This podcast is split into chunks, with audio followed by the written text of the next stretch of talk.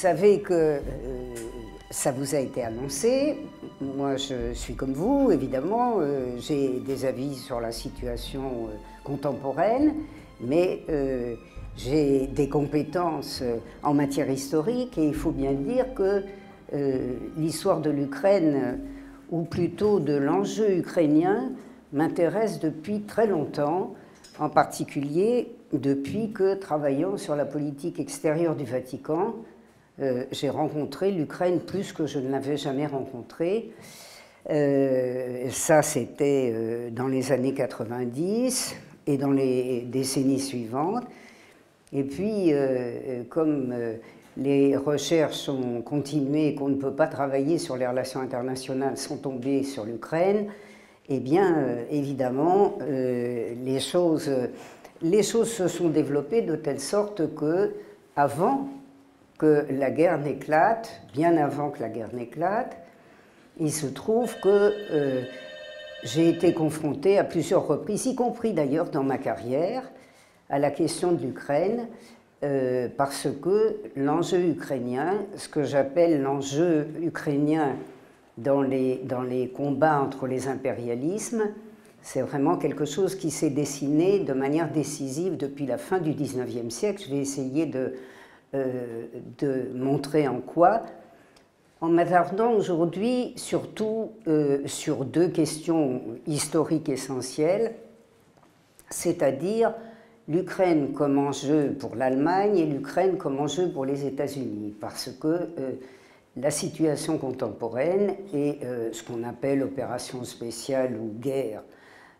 en Ukraine, c'est quelque chose qui rend absolument indispensable euh, de faire la clarté sur l'histoire. Or, vous le savez, depuis quelque temps, il n'est plus question d'histoire du tout. Euh, et quand on vit dans une période euh, qui ressemble à ce, ce, qui a été expérimenté avec le bourrage de crâne en 1914, c'est vrai qu'il y a eu d'autres occasions de bourrage de crâne, il est absolument indispensable d'en revenir à toutes ces choses qui sont niées aujourd'hui. Je vais donc euh, traiter de euh, la question, je dirais de manière très classique, en, en commençant par euh, le, premier, le premier prétendant à la conquête et au contrôle de l'Ukraine, l'Allemagne, et en continuant avec les États-Unis, sachant que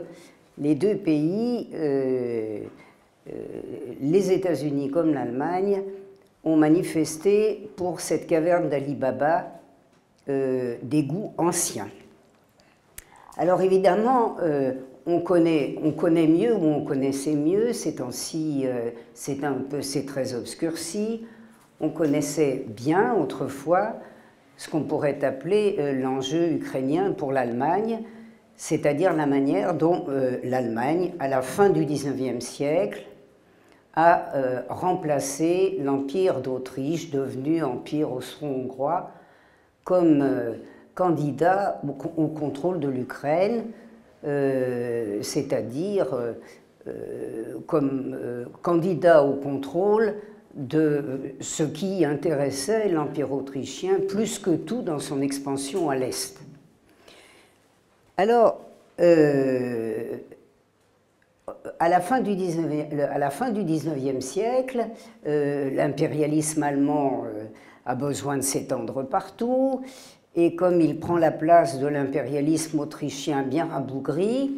évidemment, il veut le, concurrencer dans sa poussée vers l'Est, et il commence à prendre sa place. Je, rappelle cette remarque. Euh, si, euh, enfin, si malicieuse, de, enfin malicieuse, euh, si perverse de Bismarck,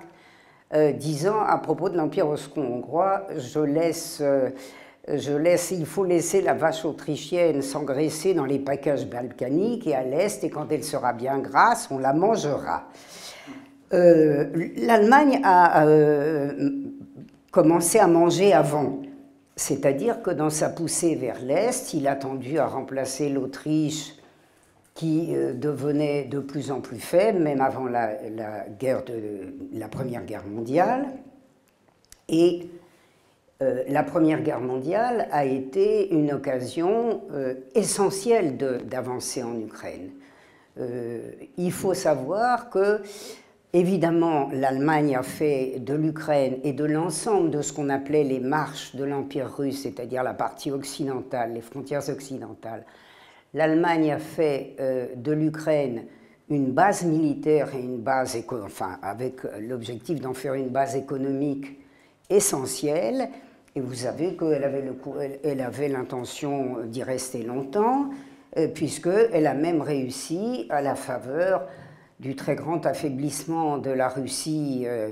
attaquée de toutes parts après la révolution bolchevique, elle a même euh, pu compter à un moment sur une sécession ukrainienne qui l'a amenée en 1918 à réclamer toute l'Ukraine. Et puis, euh, je n'entre pas dans les détails, mais euh, vous savez que c'est une, euh, une des clauses du traité de Brest-Litovsk que la Russie signe le, couteau sur la gorge. Et la, le maintien de l'Allemagne en Ukraine ne peut pas, ne peut pas aller au-delà de la défaite de novembre 1918 mais elle est là depuis longtemps et euh, évidemment, euh, même après sa défaite, elle ne renonce en aucun cas.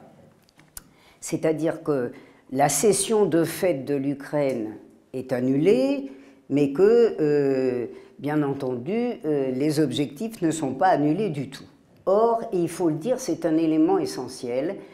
et qui permet d'ailleurs de comprendre l'émotion extrême du Vatican devant la situation et un certain nombre euh, d'interventions du pape à partir de, 2022. Euh, C'est-à-dire qu'il faut le savoir, l'Allemagne avait, avait naturellement pour objectif de saisir les richesses de l'Ukraine. Or, ces richesses de l'Ukraine, elles étaient anciennes, euh, ou elles étaient anciennement connues à commencer évidemment par euh, le Tchernosium, cette, terre inépuisable, euh, mais aussi à partir du 19e siècle, de la fin du 19e siècle, à partir des années 1890, l'Ukraine est un élément majeur de l'expansion capitaliste en Russie. Or, cette expansion capitaliste, elle se fait pratiquement exclusivement sur la base de capitaux étrangers de tous les grands impérialismes, y compris d'ailleurs l'impérialisme américain, puisque tout le monde y est, euh, la France, l'Angleterre, la Suisse, enfin bref, je ne vais pas réciter le bottin. Donc, euh, il s'agit euh, d'avoir la tutelle sur l'ensemble des richesses et éventuellement de les arracher aux concurrents. Il s'agit aussi d'avoir le contrôle des armes, si je puis dire, et de ce point de vue, l'Allemagne prend le relais ou a commencé à prendre le relais de ce qui était euh, l'incarnation même de l'expansion autrichienne, c'est-à-dire l'uniatisme. Le Vatican adore l'Autriche jusqu'à ce qu'elle s'affaiblisse. À partir du moment où elle s'affaiblit, et c'est absolument inévitable à partir du... elle, le conçoit comme inévitable à partir du, du troisième tiers même avant, enfin disons de manière définitive du troisième tiers du XIXe siècle, c'est donc l'Allemagne protestante, ce qui ne gêne en aucun cas, qui remplace le Saint-Empire romain germanique et qui dispose de ce point de vue de ce qui a représenté l'élément essentiel de l'expansion du, du, du c'est-à-dire de la marche vers l'Est, c'est-à-dire l'appui du Vatican. L'appui du Vatican, euh, que l'Empire autrichien puis austro-hongrois gavait de richesses, mais après tout que l'Allemagne se propose aussi de gaver de richesses. Protestante ou pas, elle a des catholiques, elle a besoin de conquérir des colonies, les, euh, euh, les, les, clercs catholiques allemands y sont fort utiles. Enfin bref, on passe à corps. Et il faut, il faut voir la rupture, enfin la césure que, représente au début du XXe siècle en particulier d'ailleurs avec des décisions de 1907, ce que représente la décision de faire de l'évêque de Lemberg, c'est-à-dire Lvov, euh, en quelque sorte euh, l'homme lige, non plus de l'Autriche, ce qu'il était depuis sa nomination d'évêque de Lemberg depuis 1900, mais du Reich lui-même. Or, euh, Andrei Septiki, euh, grand propriétaire terrien, est en quelque sorte le maître de euh, l'uniatisme, sachant que l'uniatisme a été, grosso modo, jusqu'alors, le mode d'expansion, le versant idéologique de l'expansion de l'Autriche. Alors, je n'ai pas besoin de dire ici ce que c'est que l'uniatisme, hein, ce déguisement euh, d'apparence slave euh, de euh, l'Église romaine, et Sheptitsky, qui a été l'homme lige de l'Empire autrichien, devient l'homme lige de l'Empire allemand. Il le restera toute sa vie durant, sous quatre papes, tous plus pro-allemands les uns que les autres, c'est-à-dire euh, Pie X, euh, euh, Benoît XV, Pie XI et puis Pie XII, n'est-ce pas, l'ancien nom Spacelli.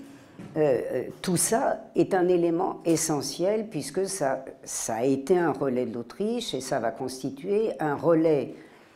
de l'Allemagne absolument décisif, d'une Allemagne qui dispose en Ukraine de noyaux de population d'origine allemande et qui, à partir de 1922, c'est-à-dire de l'habile reconnaissance de la Russie soviétique, d'avril 1922, vous le savez, seul pays, euh, seul pays de sa catégorie, puisqu'il n'y aura pas d'autre reconnaissance avant 1924, l'Allemagne se trouve disposée, dans cette Ukraine que la Russie soviétique a récupérée en 1920,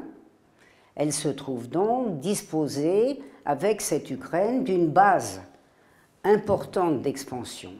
D'abord parce que, euh, profitant du dévouement total des clercs allemands, des clercs d'origine allemande, euh, de noyaux de population allemande et, de euh, bonnes relations théoriques avec la Russie, elle peut pratiquer en Ukraine un espionnage militaire systématique. J'ai raconté dans un ouvrage qui s'appelle Le Vatican, l'Europe et le Reich de la Première Guerre mondiale à la guerre froide, comment se faisait, puisqu'on le connaît par des archives euh, euh, françaises particulièrement savoureuses, comment se faisait l'espionnage militaire, euh, puisqu'on y trouve notamment trace que tout de même euh, les soviétiques commençant à, s'inquiéter un peu à partir de 1926, on y trouve par exemple le récit euh, de réunions interrompues dans lesquelles les clercs étaient en train de dresser des cartes militaires de toute la zone où ils étaient. Enfin, vous voyez, on a là l'aspect euh, militaire qui n'est pas sans intérêt, hein, parce que la conquête, la conquête de l'Union soviétique ou de la Russie, elle passe par le contrôle sur l'Ukraine. Alors, euh, ça menace évidemment la Russie, euh, puisqu'il s'agit de lui euh, arracher ce qui est à l'époque d'ailleurs, je dirais, une partie essentielle, c'est-à-dire ce qui comporte une part essentielle de son appareil industriel, sans parler de l'agriculture bien sûr, et puis euh, qui est au, cœur des objectifs allemands, ces objectifs allemands, comme disait en 1906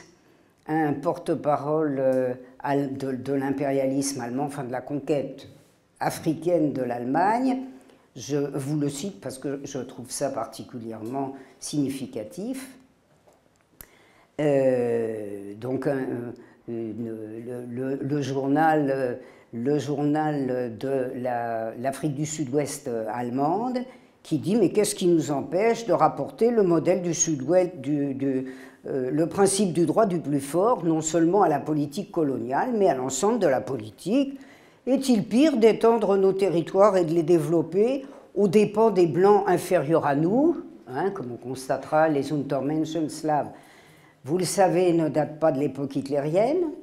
donc aux dépens des Blancs inférieurs à nous plutôt qu'aux dépens des Noirs sans défense. Voilà, l'Allemagne est surpeuplée, pourquoi son drapeau devrait-il flotter sur les rives sableuses? Il cite quelques, quelques localités d'Afrique du Sud-Ouest, et non sur les fermes des steppes faiblement peuplées mais très productives de la Russie centrale et méridionale. Tout ceci pour rappeler d'ailleurs que les enjeux ukrainiens sont et demeurent, ont été et demeurent des enjeux essentiellement économiques. Bien. Alors, évidemment, euh, la Russie est menacée, mais la Pologne est menacée aussi. La Pologne euh, des colonels dictateurs qui euh, officiellement ont établi un système nouveau, mais sont toujours les porte-parole des grands féodaux polonais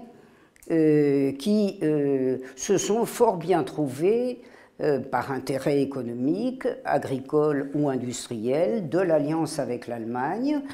et qui, sous le couvert de Pilsudski ou de son second, Beck, ont continué à diriger la Pologne pendant tout l'entre-deux-guerres.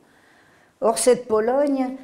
qui est une sorte d'exemple remarquable de ce qu'on pourrait appeler la grenouille qui se veut aussi grosse que le bœuf, elle rêve de conquérir tout ce qui est autour. Elle rêve d'une grande Pologne et euh, notamment, évidemment, elle rêve de conquérir l'Ukraine. Et elle fait mine, je dis bien elle fait mine, parce que les archives sont catégoriques, et je dois le dire de manière générale, euh, tous les États sont bien renseignés, même quand ils sont petits. Et la Pologne sait ce qu'il attend de la part de l'Allemagne. Mais les intérêts sociaux, euh, les intérêts que je viens de signaler, tout ça euh, fait que la Pologne gouvernementale fait semblant de croire que ce qui se dessine clairement à partir des années 30 et surtout à partir de 1933, c'est-à-dire si elle a la bonté euh, de céder Danzig, le port de Danzig, à l'Allemagne, l'Allemagne gentiment l'aidera à conquérir l'Ukraine. Comme vous vous en doutez, ça n'est pas exactement ce qui est prévu, mais euh, les Polonais font comme si c'était prévu. Je renvoie à divers travaux euh, que j'ai faits sur la question et qui sont abordés d'ailleurs dans le Vatican, l'Europe et le Reich, la Pologne euh, s'est caractérisée euh, dans cet entre-deux-guerres par un aveuglement euh, stupéfiant, mais je dois dire, pas très surprenant, puisque les héritiers semblent partager les mêmes illusions sur leurs possibilités. Et donc, c'est dans ce contexte que l'Allemagne prend le pouvoir, je dirais, à Lvov, euh, avec euh, des intentions évidemment d'utiliser son pouvoir sur la Galicie orientale, qui est devenue polonaise. Ça viendra peut-être dans la discussion, c'est une, une, grande question, hein, ça, que la responsabilité de l'impérialisme français d'avoir euh, cédé à la Pologne tous les territoires à l'est de la ligne Curzon qui étaient des territoires euh, rutènes, qui étaient des territoires euh, ukrainiens, de les avoir cédés à la Pologne, euh, puisque la Pologne n'en a pas fait exactement l'usage qui était prévu, à mener contre les Ukrainiens, à, je dirais, faciliter considérablement la tâche de l'Église uniate, puisque euh, la Pologne, des colonels, a mené une politique d'assimilation forcée des Ukrainiens qui n'a pu que rendre service euh, au fanatisme euh, uniate. Je dis au fanatisme uniate parce que, et ça date aussi d'avant 1914, je dirais que tous les observateurs étaient extrêmement frappés par le fanatisme de l'Église catholique autrichienne dont l'Allemagne a ici pris la succession, de telle sorte que le fanatisme, fanatisme uniate, qui est, quelque chose qui est tout de même extrêmement frappant, et qui, je dois le dire, est tout à fait bien décrit euh, quand la littérature rend, service à l'histoire, après tout, pourquoi s'en priver? Euh, Ce fanatisme uniate est remarquablement décrit dans euh, l'ouvrage de, l'auteur de romans policiers, mais de romans policiers très historiques quand même, hein, qui s'appelle Julian Semenov, dans Opération Barbarossa, puisque on retrouve dans les descriptifs de euh, l'accompagnement allemand par les bandéristes euh, au moment de l'invasion de l'Union soviétique, on retrouve exactement ce qu'on trouve dans les études historiques approfondies. Je pense en particulier à la très bonne thèse, très belle thèse du germano-polonais Gregor Rosolinski-Liebe, qui en 2014 a produit une énorme biographie de Stepan Bandera, le, personnage type de l'uniatisme, hein, euh, père, prêtre uniate, euh, fidèle euh, inconditionnel de l'évêque de Lemberg, et on, a entre l'ouvrage euh, de Rosolinsky Lieb et le descriptif poignant, déchirant de l'arrivée des troupes auxiliaires ukrainiennes du Reich en juin 1941 euh, euh, en, Ukraine, en Ukraine pour le coup soviétique, il ne faut pas se priver de l'apport d'un auteur littéraire pertinent quand il vient apporter euh, des éléments euh, utiles à l'histoire. Alors, puisque j'ai parlé des bandéristes, euh, évidemment, il faut évoquer ce qui a été, je dirais, le, facteur déclenchant de, de ce que nous constatons aujourd'hui, c'est-à-dire le financement du mouvement autonomiste ukrainien qui datait d'avant 1914, qui avait été le financement allemand du mouvement autonomiste ukrainien, qui a commencé dès la fin du, qui a commencé dès la fin du 19e siècle, c'est-à-dire, ma foi, quand l'Allemagne euh, s'est avisée que ce serait aussi bien de conquérir l'Ukraine que l'Afrique. Et donc,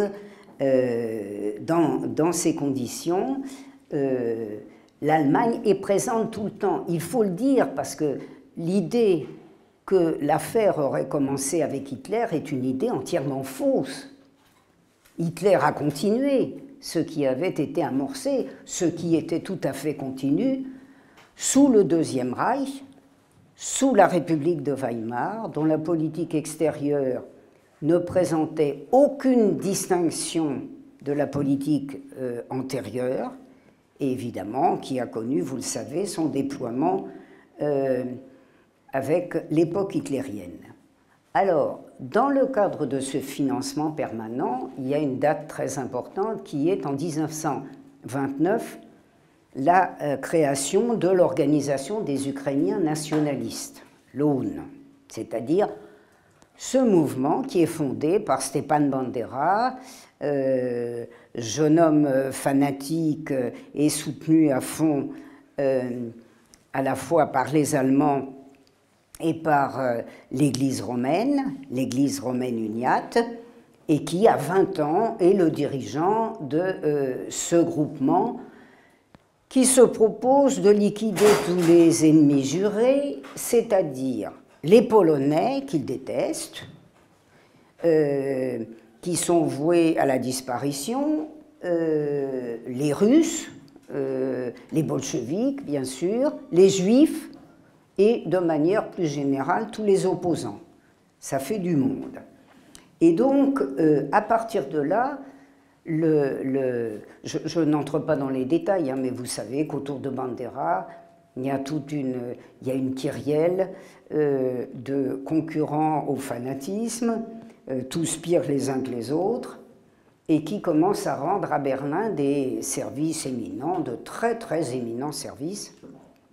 Notamment, alors, je, le dis parce que c'est ce qui montre l'audace euh, à laquelle l'Allemagne était parvenue dans les années 1930, puisque euh, la, liquidation en juin 1934 du ministre de l'Intérieur polonais a lieu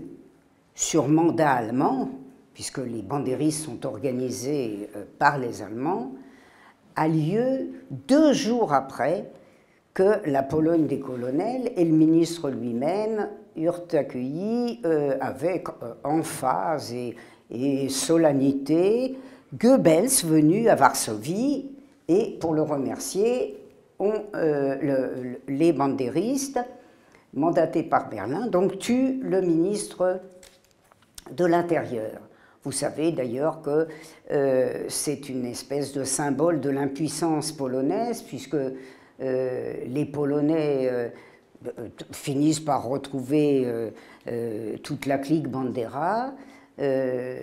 Bandera et Yebet sont mis en prison, mais comme ça contrarierait trop l'allié chéri allemand, euh, alors qu'ils sont condamnés à mort, la condamnation n'est pas exécutée et lorsque les Allemands euh, arrivent en Pologne, bien entendu, c'est-à-dire dès septembre 1939, la clique est entièrement libérée. La clique va être très utile puisque euh, elle pose la question, évidemment, du rôle des bandéristes. Quand je dis bandéristes, euh, bien entendu, il, y a, des divergences. Hein, euh, avec ceux qui officiellement sont pour l'indépendance, tels Stéphane Bandera, et ceux qui ne font même pas semblant de s'y intéresser, tels Melnik, hein, Loun B. Bandera et Loun M. Melnik de la période hitlérienne, mais tout ce joli monde rend euh, des services incomparables au Reich. Et il faut bien dire que dans la conjoncture où nous sommes, il est tout de même sidérant euh, de constater que euh, ce, qui, est dit couramment, ce qui est dit, faut le dire, par les Russes, concernant le, degré euh, de nazification des forces, euh, des forces à l'avant-garde du conflit du côté ukrainien, on est sidéré que cet été euh, oublié avec cette facilité parce que d'abord c'était une réalité, je dirais, notoire et reconnue par tous, et les faits sont les faits, les, bandes ukrainiennes ont été, euh, ont joué euh, dans les méfaits euh, allemands de la Deuxième Guerre mondiale, à partir de l'occupation de la Pologne, exactement le même rôle que ce que Raoul Hilberg, auteur, vous le savez, de la célèbre thèse et probablement la plus approfondie sur la destruction des Juifs d'Europe, de ce que, euh, Raoul Hilberg euh, a appelé le travail euh, des, des, éléments actifs, des complices actifs de l'Allemagne. C'est-à-dire, lui, il, il utilise, il utilise l'expression pour qualifier ce qu'on appelle les États satellites, États euh, alors que l'Ukraine n'est pas un État, et vous savez bien d'ailleurs que l'Ukraine bandériste, il n'a jamais été question qu'elle fût un État, puisque le Reich n'en voulait pas entendre parler euh, en 1939 plus qu'avant, mais ils ont joué le rôle euh, de la Slovaquie de Tiso, de euh, de, tous ces, États satellites, euh, de, la Croatie, des Oustachis, etc., c'est-à-dire accumuler les violences et les morts d'une manière quasiment indescriptible. Vous savez d'ailleurs que les Allemands se donnaient le luxe de trouver qu'ils avaient une manière de faire les massacres manquant d'ordre et d'organisation, mais enfin bien utile tout de même, puisque ils ont constitué partout, et pas seulement à l'Est d'ailleurs, ils ont constitué des forces supplétives, décisives, des auxiliaires majeurs euh, des ravages accumulés par le Reich en Europe. Alors, je n'entre pas dans le détail, peut-être ça viendra dans la discussion, mais euh, les bandéristes ont joué dans la guerre contre la Pologne, dans l'occupation de la Pologne et dans l'occupation de l'Ukraine soviétique,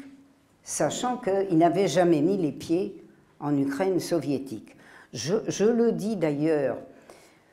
euh, j'en profite pour régler, enfin pour évoquer une question qui mérite elle aussi développement. Il est tout à fait piquant de constater que le thème de l'Holodomor, qui ne s'appelait pas comme ça, d'ailleurs ça s'appelle comme ça depuis les années 1980, le thème de la famine en Ukraine, qui est né en Allemagne qui est né dans la Pologne de Lvov, qui est né au Vatican, quand les difficultés agraires, agricoles de la Russie ont été liquidées,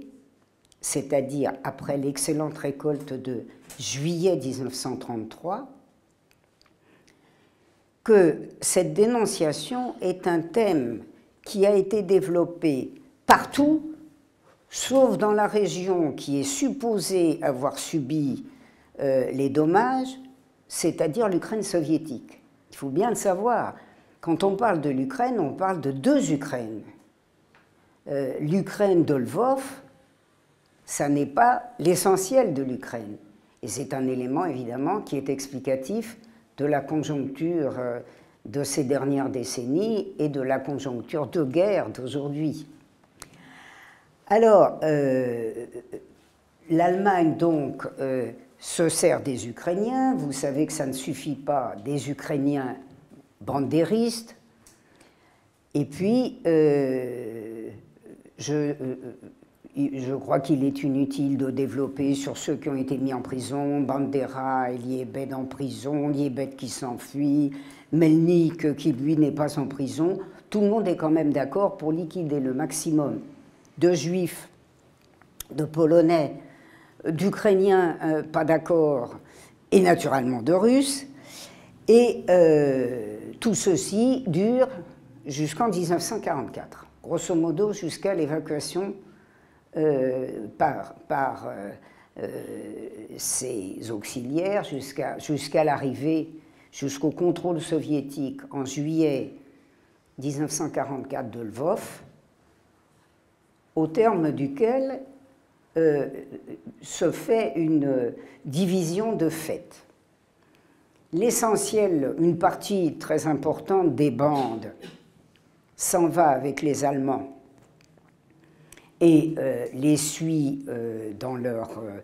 D'abord va en Allemagne à partir de, à Berlin à partir de juillet 1944 et puis, les choses se gâtant pour le Reich, définitivement, à partir de mai 1945, tout ce joli monde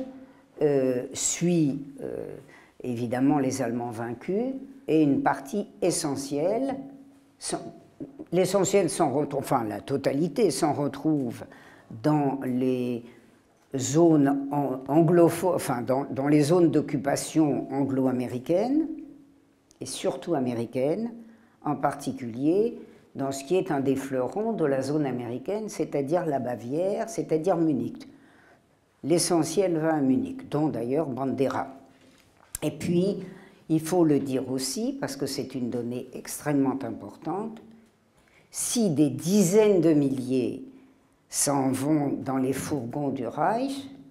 il y a quelques dizaines de milliers euh, euh, d'individus du même genre qui restent en Union soviétique et qui, jusqu'en 1950, liquideront au bas mot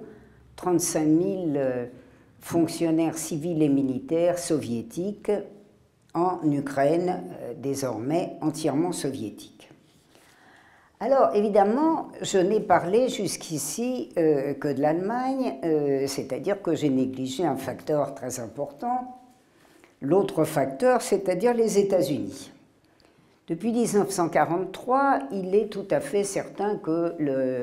les bandéristes, que j'appelle par commodité bandéristes, hein, les bandéristes savent très bien que euh, les affaires sont terminées. Pour tout dire, comme on dit vulgairement, les carottes sont cuites et par conséquent, il va falloir là aussi se tourner vers autre chose, euh, c'est-à-dire vers la Pax Americana. Pax Americana, dont j'ai beaucoup traité dans une série de mes ouvrages, notamment d'ailleurs dans un ouvrage sur la non-épuration en France. Cette Pax Americana, euh, qui n'est pas découvert, dont la nécessité n'est pas découverte en 1943. Hein. Je signale quand même qu'un des plus importants militaires français, en juillet 1941, je ne me trompe pas de date, le 16 juillet, euh, envoie à Pétain un rapport duquel il ressort qu'étant donné l'acharnement avec lequel les Russes se battent, les Soviétiques se battent, puisqu'ils sont de nationalités diverses,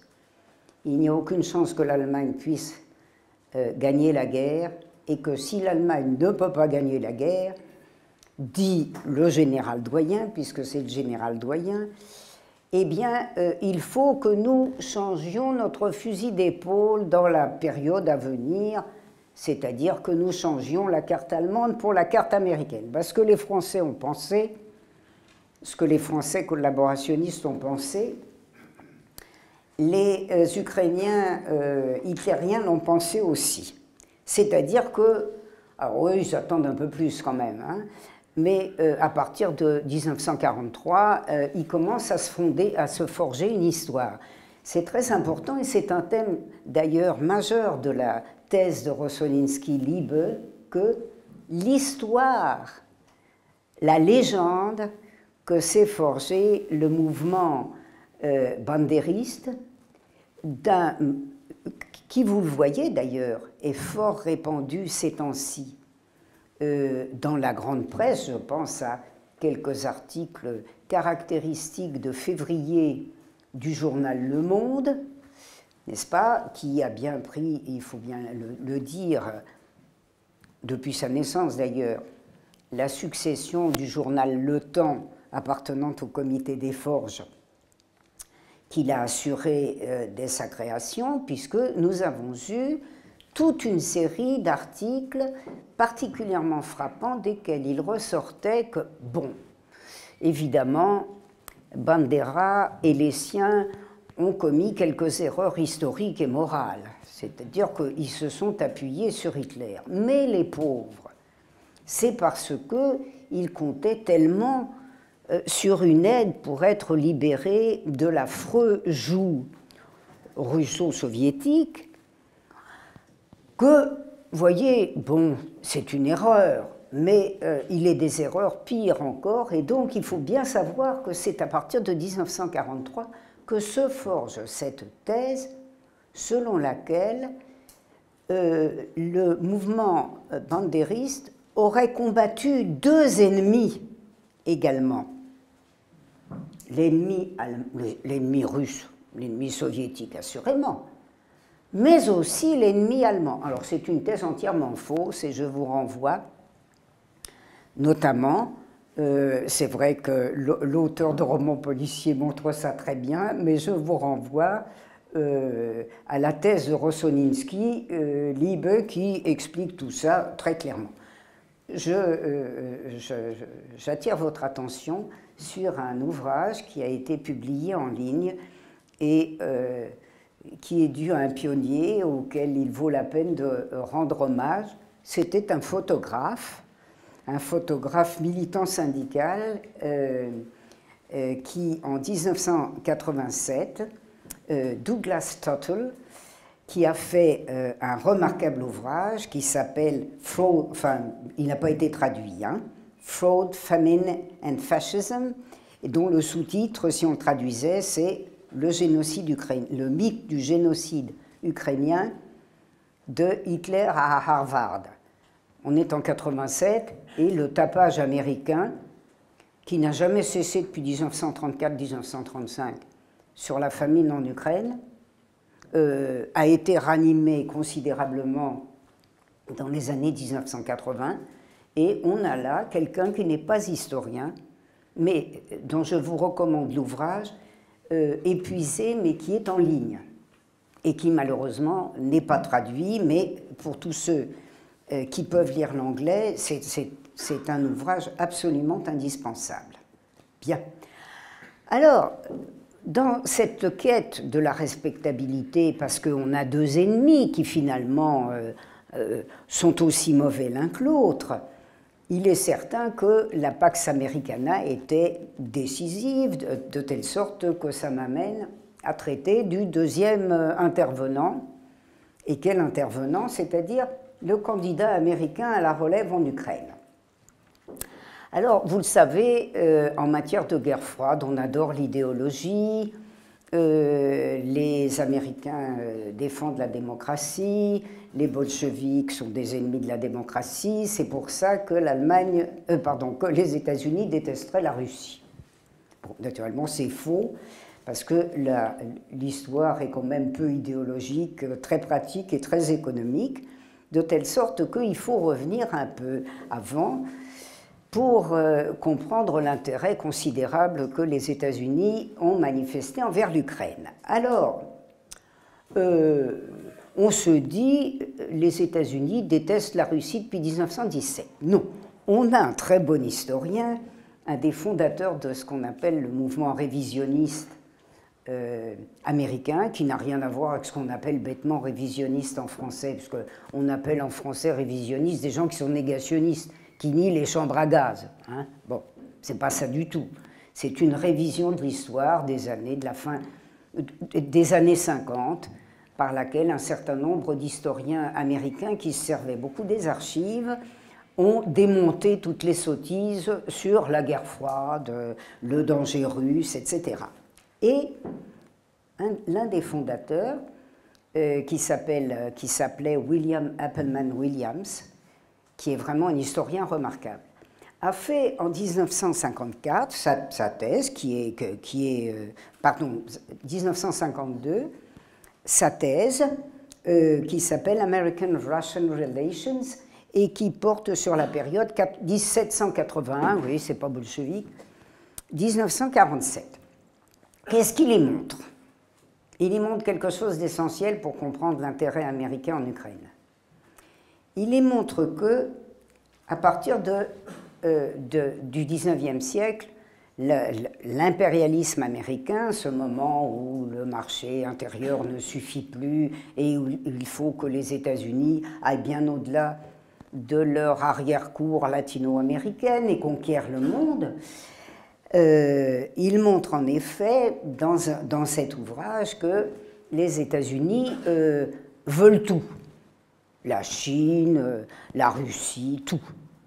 Et en ce qui concerne la Russie, ils se mettent à détester l'Empire russe, qui, est assez, je dirais, dans l'impérialisme, je ne dirais pas qu'il est sympathique, mais finalement s'accommode assez d'un partage des, voyez, d'un partage des attributions. C'est-à-dire que l'Empire russe dit aux Américains, euh, l'Empire russe a tendance à s'étendre vers la Chine, vers la Chine du Nord, a des ambitions en Mandchourie, il construit un, chemin de fer, dans lequel d'ailleurs les intérêts impérialistes étrangers sont impliqués, puis il euh, voudrait bien essayer de partager avec les États-Unis qui en veulent, qui, aussi s'étendent. Mais les États-Unis ne veulent pas. De sorte qu'à partir de 1896, ils se mettent à détester l'Empire russe, il faut dire presque autant qu'ils ont détesté les bolcheviks et qu'ils détestent l'actuelle Russie. Enfin, la Russie post-bolchevique. Bien. Euh, donc, d'abord, il faut le savoir. Les ambitions américaines en, en Russie et évidemment, quand on parle de la Russie, on parle de l'Ukraine. Et en Ukraine, ne date ni de 1917, ni de 1990, ni de 2014. Et donc, qu'est-ce qui se passe? Eh bien, il se passe avec la Russie et l'Ukraine ce qui se passe pour tout, c'est-à-dire que les États-Unis comptant essentiellement sur le Reich, vu sa structure économique, sa similitude avec leur propre euh, structure, structuration capitalistique, leurs capitaux très développés, l'importance de leurs cartels, etc. Les États-Unis, donc, euh, ma foi, évidemment rivaux de l'Allemagne, rivaux, mais aussi complices de l'Allemagne, puisqu'ils ont avec, avec l'Allemagne une histoire particulière, des relations de capitaux extrêmement intenses depuis la fin du XIXe siècle. Les États-Unis, évidemment, qui ont des ambitions en Russie et pas seulement en Chine, les États-Unis, donc, commencent, s'étant réconciliés avec l'Allemagne aussi vite qu'ils s'étaient mis en guerre contre elle, et vous le savez d'ailleurs, piétinant Versailles avec une frénésie tout à fait, euh, tout à fait spectaculaire, les États-Unis donc s'entendent avec l'Allemagne, après pour se partager le morceau c'est autre chose, mais s'entendent avec l'Allemagne pour avancer en Ukraine. En particulier la banque Kuhn, et compagnie euh, s'avance en terrain oriental où les États-Unis ne sont pas très à l'aise au début, derrière les capitaux euh, allemands. Le groupe Hearst, que vous connaissez, vous savez, qui n'est pas seulement euh, le beau film sur le grand mania de la presse, hein, le beau film d'Orson Welles. la presse First organise des campagnes anti-russes permanentes en soutien à l'Allemagne, notamment d'ailleurs sur la famine ukrainienne à partir de 1935. Enfin bref, tout le monde veut manger la Russie et l'Ukraine, hein, l'Ukraine au premier chef. Et je signale à cet égard si ça vient dans la discussion, si on a le temps, j'en dirai quelques mots, l'intérêt remarquable, mais alors remarquable, que présente euh, un, ouvrage d'un euh, d'un Polonais d'extrême droite. On ne peut pas lui retirer cette caractéristique. Mais, par extraordinaire, dans les forces politiques euh, dirigeantes polonaises, pas anti-russe, c'est ce qui est un cas. Hein. Roman Dmowski. Alors, je vous recommande euh, son ouvrage de 1930, je ne sais pas s'il y a des traductions françaises, qui s'appelle L'avenir de la Pologne. C'est une des analyses des, appétits des impérialismes allemands et américains sur l'Ukraine les plus pertinentes, les plus intelligentes que j'ai jamais lues. Et d'ailleurs aussi euh, du fait qu'il est pour la Russie littéralement impossible d'accepter euh, la sécession de l'Ukraine, l'arrachage de l'Ukraine, puisque, comme il le dit, ce serait un pays sans dents. Alors, on est en 1930, hein, on n'a pas encore, la Russie n'a pas encore développé euh, ses capacités dans l'Est, mais il explique que une Russie sans l'Ukraine, c'est au fond une Russie qui accepterait d'être un pays consommateur au lieu d'être un pays producteur. Enfin bref, je vous recommande, euh, c'est toujours utile de savoir quand les questions se sont posées, quand les analyses ont été faites. Je vous recommande très vivement euh, cet ouvrage de ce qui ne compte pas parmi mes auteurs préférés ou mes auteurs habituels. Alors, euh, que faire pour conquérir l'Ukraine euh, lorsque la guerre se clôt? Eh bien, l'après-guerre est en Ukraine, chez ceux qui veulent conquérir l'Ukraine, est un après-guerre surtout américain. Mais qui a besoin de l'Allemagne. Car qui a mis les pieds en Ukraine avec l'efficacité que j'ai évoquée? Depuis si longtemps Bien entendu, l'Allemagne. De telle sorte que la Deuxième Guerre mondiale, ressemblant comme une jumelle à la première, et le deuxième après-guerre encore plus à la première, les États-Unis et l'Allemagne, soit ensemble, soit pas ensemble d'ailleurs, œuvrent en Ukraine et ils ont d'ailleurs délégué sur cette question des forces de première grandeur, en particulier en Ukraine même, euh, des représentants de l'OSS, c'est-à-dire de l'Office of Strategic Services, les services de renseignement fondés en 1941, qui, vous le savez, sont les prédécesseurs de la CIA, fondée elle en juillet 1947. Et c'est ainsi que Holland Dulles, tiens, dont euh, Simonov parle pas mal, euh, que Holland Dulles a envoyé toute une série de ses délégués euh, dans l'ensemble de l'Europe orientale pour empêcher les soviétiques de se ménager là zone, la zone de précaution, la zone tampon, la zone qui doit remplacer la zone du cordon sanitaire c'est-à-dire la zone qui doit empêcher qu'une nouvelle agression contre la Russie ne se déclenche via la, ne se déclenche sous la responsabilité de l'Allemagne grâce à toute une série d'alliés. Vous voyez, on est au cœur des questions d'aujourd'hui, hein, c'est-à-dire sur l'avancée euh,